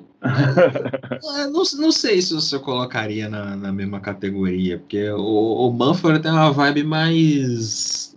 É quase indie country, né? Se você for parar pra pensar. É, mas É é bem É quase a, a segunda fase do Kings of Leon, sabe? É, mas Mas assim, o- se você parar na porta de um festival e perguntar para os participantes se eles gostam da música de uma banda e falar que é da outra, ninguém vai saber a diferença. Sabe? Ah, não, claro, isso com certeza. Isso Sabe o que eu tô querendo dizer? Não, não, não Sim, só sim. pela sonoridade, mas eu tô querendo dizer que aquela, o, o estilo é tão, é tão pasteurizado para sim, festival. É- é, É acaba- fácil você achar fãs, né? Entre aspas. Exatamente, exatamente. Aqueles Mas é- cara babaca, porque tem outra coisa também, gente. Não faz isso. Não fica apontando o dedo pros outros e fala assim: você é fã de tal banda, então fala duas músicas. Você é chato pra caramba. Sim, você é escroto pra caralho. É é escroto caralho. é escroto você faz isso. Mas tem um monte de vídeo circulando na internet, principalmente no Lollapalooza, porque a gente sabe que envolve um público um pouco mais complicado, né? O festival que, que, que abre um leque diferente de gente indo na porta e falando nomes de bandas aleatórias que não existem, que as pessoas falam assim, adoro o disco, o segundo disco deles é perfeito, sabe? É tipo Uhum. isso. É tipo você pegar essas bandas assim, parece que é tudo É, feito mais ou menos a mesma coisa. Mas, atingir a mesma galera. pra mim, eu, eu coloco o Foster the People nessa, nesse bolo do Bastille, do Cage the Elephant. Exatamente. Pra Bastille, mim, parecem um monte de mesma coisa. Exatamente. Como é que chama? É, and Monsters and, é, And Of Monsters and Men. É, Of Monsters and Men, é isso mesmo. Mas Of Monsters and Men é a única banda que eu gosto dessas aí. Eu Cara, acho legal. Eu acho E o que Of Monsters and Men é uma banda islandesa, só pra deixar claro. é uma banda islandesa. Eu acho, eu acho aquém da música islandesa, porém acima da média. Ah, sim, sim, sim. É porque é bem popzão, né? A música islandesa não foi feita pra ser é, comercial, sabe? Ninguém lá quer ser comercial. E o Of Monsters and Men é, é, tipo, é o ponto fora da curva da Islândia, sabe? da Islândia, justamente. Galera, é o seguinte, é, teve muita coisa lançada em 2011, eu acho que a gente acabou se estendendo em algumas coisas, porque o que a gente achava mais importante, o que significou mais pra gente, é mais um programa para isso mesmo, pra gente debater e falar de nostalgia. Ficou alguma coisa que vocês queiram falar ainda de, de mais destaque, ou já estamos já, já podemos encerrando? Vou só citar nomes, citar discos aqui. O disco de estreia da Ana Calvi, auto-intitulado, que é muito bom. O Hot Sauce Comedy Party 2 do Beast Boys, que é maravilhoso. O álbum auto-intitulado do Bon Iver também é muito bom. É, tem o Let Them Talk, álbum de estreia do Hugh Laurie, que é conhecido por muitas pessoas como House, que é muito bom também. Incrível, maravilhoso, maravilhoso. O que mais? Tem um- encontro do Jay-Z com Kanye West, né? O Watch the Throne, o álbum colaborativo que eles lançaram, que é legal. O Let England Shake, da PJ Harvey, que é assim, uma obra de arte também. que todo mundo deveria ouvir. Inclusive, todo mundo deveria ouvir a PJ Harvey. Mas esse disco é maravilhoso. O Biofilha, da Bjork. Tem o, é, tem o Biofilha da, da Bjork, que é complicado de ouvir, como qualquer outro disco É. da Bjork. É a Bjork. Mas, Mas é é, a é um disco importante ali de 2011 também. Ah, Caramba, tem um disco meio obscuro do, do Cake, né? Que é o Showroom of Compassion, que não, você não encontra nos streamings, assim como. É, Mas não sei porquê, deve ser alguma briga com gravadora, tretas de gravadora. treta de gravadora. Eu consegui ouvir no spot no YouTube algumas faixas, tem umas censuradas, mas dá pra ouvir bastante coisa. É legal o disco. É, não, é legal. É- a carreira do Cake é legal. Esse disco Muito. é bom também, sabe? Tem o Smoke Ring from a Halo, do Kurt Vile também, que saiu em 2011, que é também um disco bom. Ele é um baita de um cara, né, velho? Ele é um Sim. produtor foda e tem um disco dele com a, com a Courtney Barnett, que eu adoro, que é um negócio sensacional. Sim, sim. O Kurt Vile é um cara muito bom. muito bom. Ele é produtor e músico, guitarrista, Sim. um indie countryzinho assim, bem legal que ele faz. Ele é bem demais. O Black Up do Shabazz Palaces também é descasso, foda pra caralho. Você falou da St. Vincent, né? Tem o Strange Mercy dela, que saiu em 2011, que é muito bom também. Cerimonials do Florence The Machine. Também, não, Florence the Machine não é uma coisa que eu gosto muito, mas esse disco é bom. Eu dou valor a esse disco. Eu gosto bastante da, da, da Florence. Eu acho ela uma boa, uma boa intérprete, assim, uma boa. Concordo, concordo. Ela, ela à frente da banda, ela chama atenção. Assim. Tem o Andando The Roots também, na, a banda que hoje, infelizmente, tá- é mais conhecida por ser a banda de apoio do programa do Jimmy Fallon, mas o The Roots é um negócio muito foda também, o Andando é disco bom. Os The Roots fez muito sucesso nos anos 90, teve alguns hits, né? Pois é. E, e para fechar meu lado aqui, o Nine Types of Light do TV on the Radio. Bom também. Do meu lado, acho que eu já citei todos os internacionais que eu gostaria. Eu também. Tem, deixa eu dar uma última passada rápida aqui. É, bom, a gente falou dos Strokes. Que... Não, o que, que vocês acham? É, acho que é isso. Acho que é isso, galera. Eu falei tudo que eu tinha para falar. É, para falar também, tem o, o Section, 8, é, Section 18, né, do, do, do Kendrick Lamar, Verdade, é- bem lembrado. Nossa. que eu não, não conheço tanto quanto o Two Pimp a Butterfly e o, e o Dahmer, mas É um trabalho bom também. Não, trabalho. não sei se ele. Sei lá, eu não, não consigo colocar na mesma categoria desses dois, porque acho que esses dois são incríveis pra mim. Isso. Mas o, o Section 80 é bom também. Vale a pena ouvir. Eu acho que é isso. E tem um disco aqui da Laura Marlin, que foi aquela que eu que, que me Nossa, dirigiu. caralho, sim. A minha grande surpresa do ano passado, que você me, que você me apresentou, John, inclusive, muito obrigado. Sim. Que eu não ouvi, mas eu vou dormir escutando, só para Por deixar. favor, não, por favor, escute. A Creature I Don't Know. Nossa, como é que eu esqueci disso? É muito bom. A carreira da Laura Marlin é foda. Laura Marlin é foda. Essa Laura é muito foda mesmo, eu lembro dela também. Tem um disco ótimo dela do ano Aquela passado, não é? Tem um Sim. disco ótimo dela do ano passado, mas teve aquela outra menina, João, que você me apresentou, a. Liane Larravas. Liane Larravas, a Liane Larravas, que, que se não fosse por, por, pela Liane Larravas, a, a Laura Marlin seria a minha grande surpresa do ano passado. Eu fiquei entre as duas ali, porque eu achei duas mulheres fodas, assim, cada uma no seu estilo. Então vou conhecer, vou, vou dormir ouvindo esse disco da Laura. Vale, vale a pena. A Cristina Danon é muito bom. A carreira da Laura é, é foda. Assim como a carreira da Liane Larrava, se você tá querendo ouvir também mais um nome legal, escute. São duas minas muito foda. Galera, então é isso. Uma, uma grande passada por esse ano que, para mim, assim, foi um ano muito muito bom pessoalmente, porque porque me, tipo assim, eu comecei a ouvir muita coisa que me influenciou demais e eu fico feliz que a gente tenha podido dar essa passada rápida pelos discos de 2011. Se ficou alguma coisa para trás, vocês comentem aí, falem entre, nos comentários e sei lá. Marca, Isso. marca o audiocast no, no, nos seus comentários e fala, pô, esqueceu esse, esqueceu aquele, e por aí vai. Isso, por favor, gritem com a gente no Instagram, no Facebook, lembrem de outras coisas que a gente não citou aqui. E vai ter uma lista com todos os álbuns citados no post do podcast, no audiograma. E talvez, quem sabe, assim saia uma lista geralzona com grandes álbuns ou álbuns importantes de 2011. Mas essa segunda parte eu não, não vou me comprometer neste momento. Mas os citados deste programa estarão listados no, no post do podcast. É isso aí. E só para só não, não falar que eu não, que eu não citei esse disco, que eu tinha colocado, anotado para eu citar, eu não citei na hora de falar dos discos nacionais. Eu vou encerrar falando do que eu esqueci de falar do Tropical Splash, cara, do Copacabana Club, que foi uma das bandas Nossa. mais divertidas que já existiram no Brasil. Se você não Caralho. conhece. Caralho! Nossa! Caralho, boa lembrança. Puta merda. Eu tinha notado isso aqui porque eu estava ouvindo Copacabana Club outro dia. Se você aí em casa não conhece o trabalho que o Copacabana Club fez, assim, conheçam, porque é uma banda muito divertida, muito dançante, muito animada, e é com essa menção honrosa que eu quero encerrar o programa de hoje. Por favor, cara, escutem Copacabana Club, é muito bom, muito bom. Eu vou fazer isso agora porque deve ter uns 10 anos que eu não escuto. É, Eles, dá, um, dá um gostinho, eu sabia que ia despertar uma nostalgia pra aquele caralho, né? Nossa, boa. Boa lembrança. É isso, é isso aí, então, galera. Um beijo, um abraço e tchau. Você ouviu? Ouça o que eu digo.